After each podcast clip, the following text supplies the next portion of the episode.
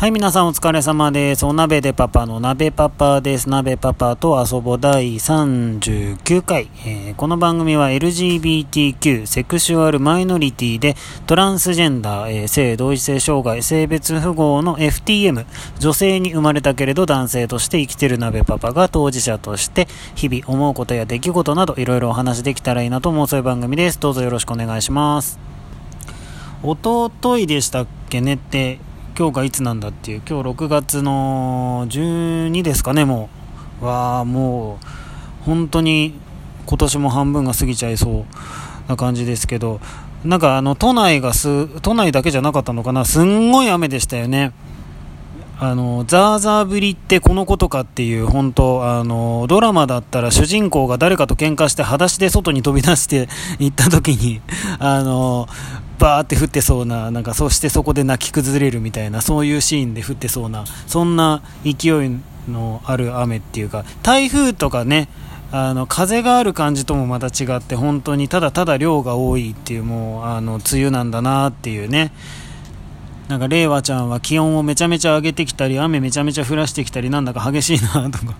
思うんですけど、まあその、そのすんごい雨の日にですね、まあ幸か不幸か、あのー、鍋パパはお勤めがお休みだったんですけど、それがね、6月入って初めてで、初めてのお休みで、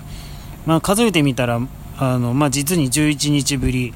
のお休みだったんですけど、まあそんなこと結構ザラでね、本当はあの働き方改革っていうんだったらサービス業をどうにかしていただきたいっていう。本当あの現場で働いてて思いますけどなんか条件的にとかね、うん、あのサービス業に従事する日本人っていうのは本当にどんどん減っていってましてですねまあそりゃそうだよなって思うんですけど休みは不規則勤務時間は長いしこうアルバイトでもなんかこう好きな時間でシフトが組めるわけでもないしそりゃなかなかちょっとね働きに来てほしいと思ったところで、うん、そうは、うん、なかなかいかないよなってまあ思うんですけど、まあ、そうなってくるとですねそれでも現場は回さなきゃいけないわけで。まあ、必然的に起こってくる事態っていうのがねあの、まあ、僕の職場僕責任者なんですけどで僕以外のスタッフはですねあの公用語があの日常的にあの現場で使われている言語がですね日本語でも英語でもなくてネパール語なんですよね。もうねあのー国籍的にもあの人種的にもあの完全僕アウェーで。でまあじゃあ僕がネパール語喋れるのかって言ったらもちろん喋れないです英語も喋れないですからね。全然全然自慢じゃないですけど中学の時の英語の成績3年間ずっと1ですからね。高校受験の時だけわーって勉強してなんかあれでしたけどもその後もねあの付け焼き場はすぐ忘れますからね。まあ、そんなんでだからどうやって毎日スタッフたちとコミュニケーション取ってるかって言ったらもちろんあの日本語がペラペラまあペラペラまあまあまあまあペラペラ な子もねまあいるにはいるんであの大事な話はそういうあの喋れる子にあの通訳入ってもらうんですけど基本的にはですねルー語を使ってます。もう日本語と片言のあの中1レベルの英語が英単語が英語じゃないですよ。もう英単語が入り混じった状態で。例えば「ちょっと待って wait wait そこの silver の box please よ」みたいなそういう感じで。大体ですね新人研修がですねまずあの「おはようございます」っていう日本語が通じないところからスタートしますからね。それをあのもう店舗の運営をしながらそういうあの研修生たちにも接客をしてもらわなきゃいけないというなかなかあの楽しく恐ろしい現場であの日々働いてるんですけど、まあ、そんなもんねだからなかなか現場から離れられないっていうのがありまして。まあ、だから、うんまあ、そういう必然的に休みもままならないというか、もうこんなんで僕、手術できんのかなっていうね、あのそう今年のね大きな目標は性別適合手術をするっていうことなんで、ちょっとあの日程的に、スケジュール的にかなり心配っていう感じなんですけど、で、まあそのね、十数日ぶりの休みが、その大雨にバッティングしちゃって、本当はね、もう、あのー、どっか行きたいところとかね、やりたいこととかいろいろあったんですけど、何せ土砂降りじゃないですか。これはもうきっとね、神様だかなんだか分かりませんが、何か大きな力がね、お前は今日は寝てろと言ってるのかなと。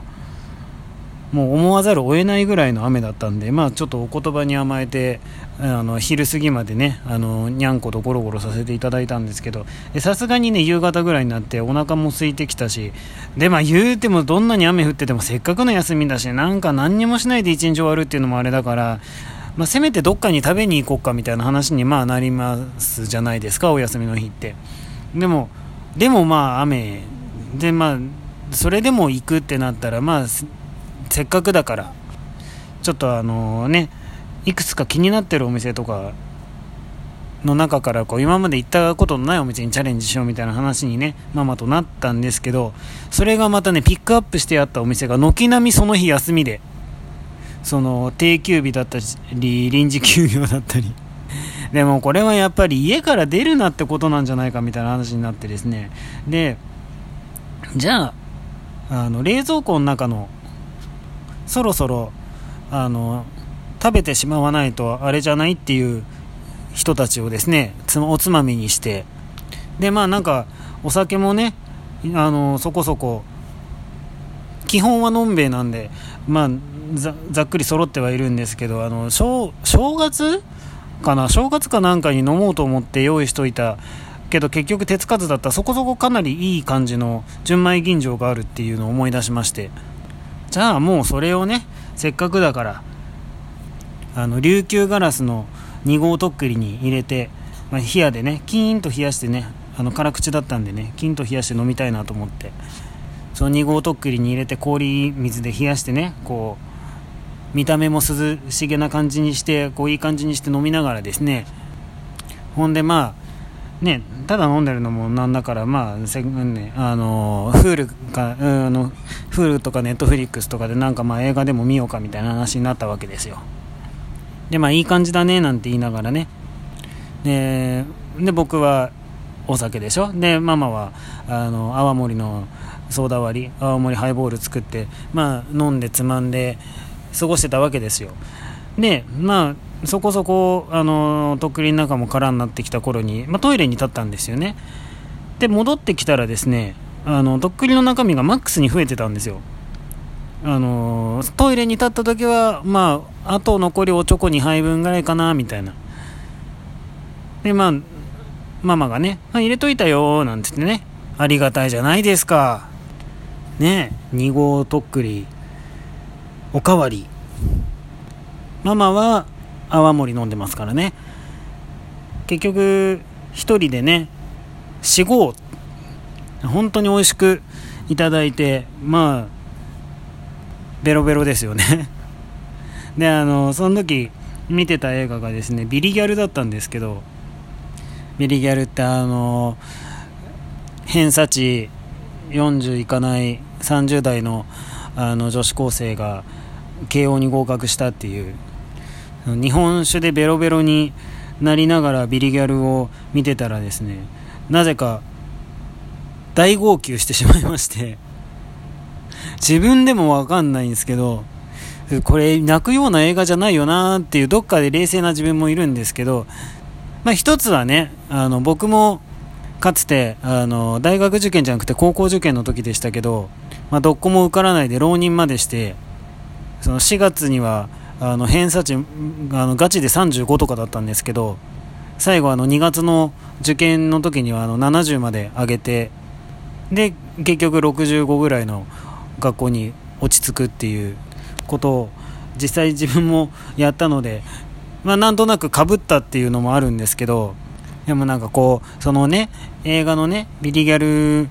をこう応援してるお母さんとかねでなんかもうお父さんは途中までなんか今ちょっとかなりいまいちな感じのお父さんなんですけど途中からねあのガラッと変わったりとかしたりあとはあのその塾の先生とかねその周りにいる大人たちがめちゃめちゃなんかみんなあったかくて全然この子環境がビリじゃないじゃんみたいなそりゃなんか慶応も行くよねぐらいのもう最近なんかね、あのお母さんお父さんに愛されてるあのこう子供を見るとなんか泣けてしまうという なんだかあれがあるんですけどもうそんなんで結局大号泣しながらあのベロベロになったあの 休日でした。雨の中ね。さあ今月はあと何回お休みできるでしょうかっていう。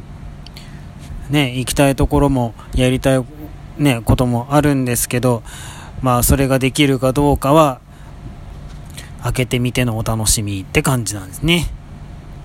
まあでも逆に言うとそんなやだから休みの日でも朝から晩までずっと一日中家にいるってことが本当になかったんでそういう意味では本当に貴重な時間を過ごさせてもらったなと思ってよかったなって思いました。また次の休みがいつになるか分かんないけどもうあの次の休みに向けて 頑張って働こうと思います。はい。今日も聞いていただいてどうもありがとうございました。またぼちぼち配信していきますのでよかったらまた聞いてみてください。今日もどうもありがとうございました。それではまた。バイバーイ。